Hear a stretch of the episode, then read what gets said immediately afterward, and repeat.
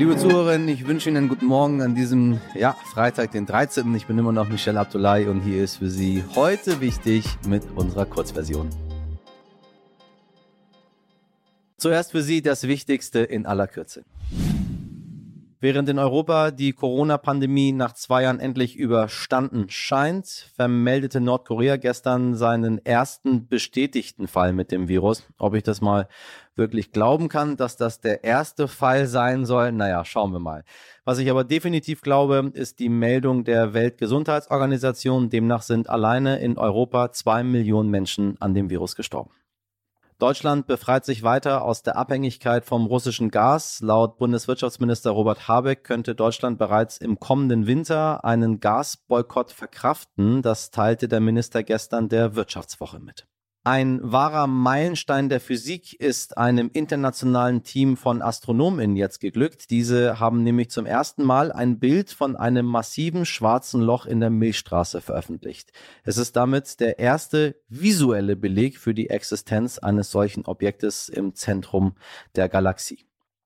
Der Arbeitsmarkt erholt sich. Die Arbeitslosenquote sank letzten Monat, aber in Deutschland gibt es immer noch so viele unbesetzte Stellen wie noch nie. Das ergab eine Erhebung des Instituts für Arbeitsmarkt und Berufsforschung IAB in Nürnberg. Demnach gibt es bundesweit insgesamt 1,74 Millionen offene Stellen. Das ist der höchste Wert seit Beginn der Messung 1989.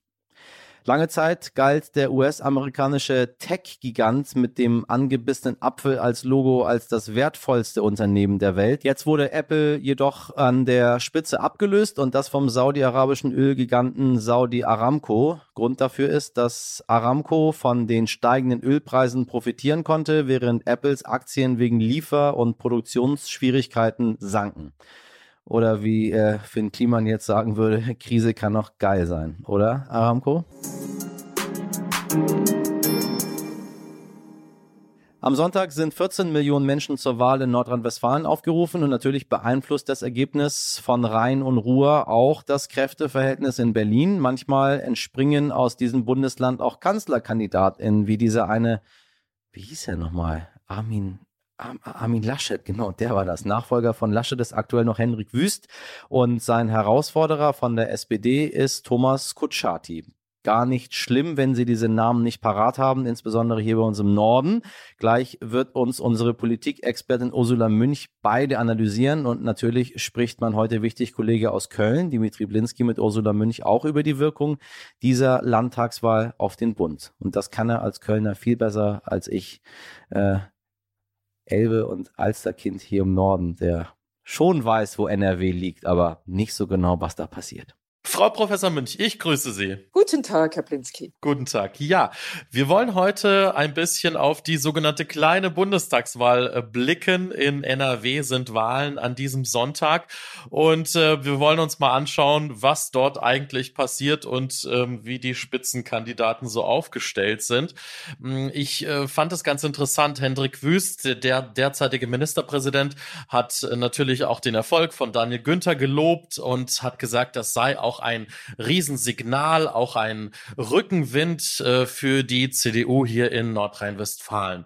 Wenn wir uns die Zahlen von heute anschauen, dann liegt die CDU bei 32 Prozent und die SPD bei 28 Prozent. Was würden Sie sagen? Kommt da schon was an von diesem Rückenwind? Also ich würde sagen, wenn man sich die Entwicklung der Zahlen, der Umfragewerte anschaut, kann man tatsächlich feststellen, da kommt ein klein wenig Rückenwind bei der CDU in Nordrhein-Westfalen schon an. Äh, den hätte die SPD auch dringend nötig. Sie hat ihn nicht. Beide Kandidaten finde ich ist ganz interessant. Die haben einen kleinen Bonus. Hendrik Wüst ist Vorsitzender der Ministerpräsidentenkonferenz, saß neben Scholz, ist bundesweit auch ähm, ja präsent gewesen in den letzten Monaten auch und gleichzeitig äh, Thomas Kutschaty von der SPD sozusagen aus der Partei des Kanzlers, der sich hier, wenn man durch Köln oder generell durch NRW läuft, dann sieht man die beiden auch immer wieder auf Plakaten nun haben sozusagen ja beide so einen kleinen Bonus auch.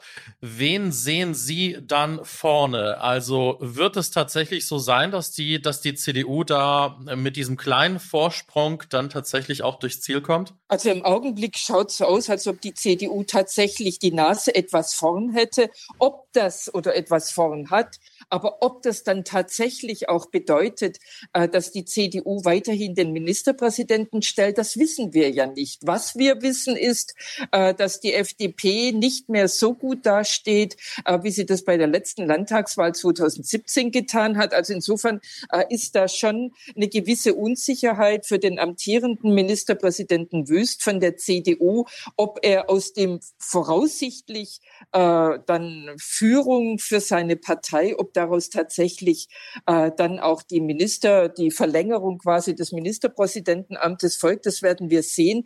Und äh, was Sie so angesprochen haben mit den Vorteilen, die beide so haben, naja, da kann man äh, im Grunde schon feststellen, äh, dass diese Vorteile äh, im Grunde schon wieder ein bisschen ja veraltet eigentlich sind. Wüst äh, spielt in der Ministerpräsidentenkonferenz, davon kann er nicht mehr zehren.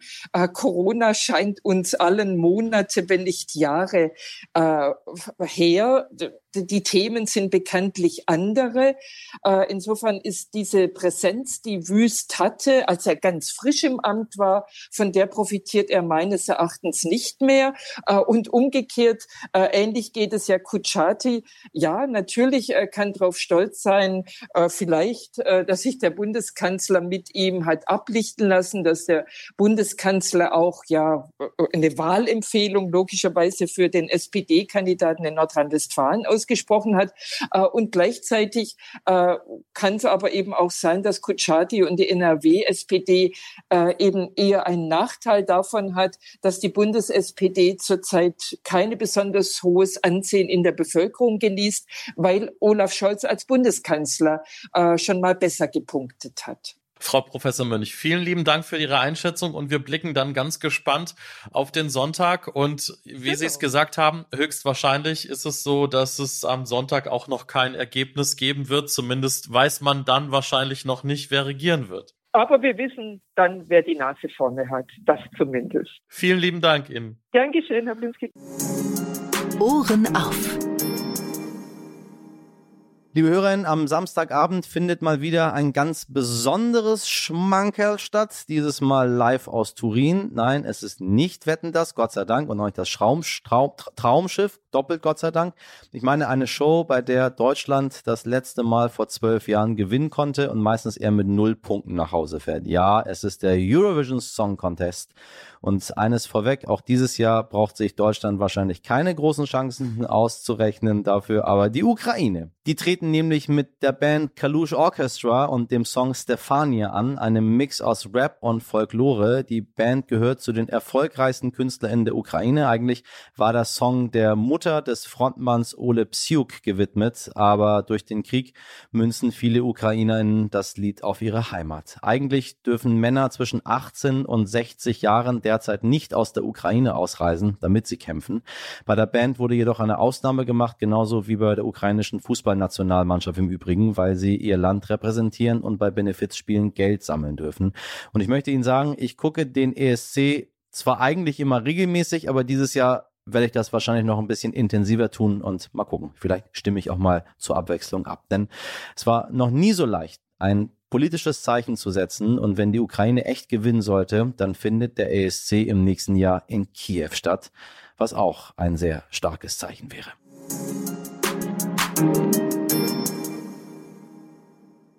Und damit sind wir auch schon wieder am Ende unserer Kurzversion und auch der Woche. Hören Sie gerne die Langversion für das fabelhafte Interview mit Frau Professor Münch, um auch wirklich top informiert zu sein für die Nordrhein-Westfalen-Wahl. Schreiben Sie uns gerne, wie Ihnen das Gespräch gefallen hat. An heute wichtig stern.de. Ich freue mich. Wir hören uns am Montag in alter Frische wieder. Wie gewohnt ab 5 Uhr haben Sie einen schönen Freitag, ein äh, hoffentlich sonniges Wochenende. Machen Sie was draus. Bis Montag, Ihr Michel Abdullahi.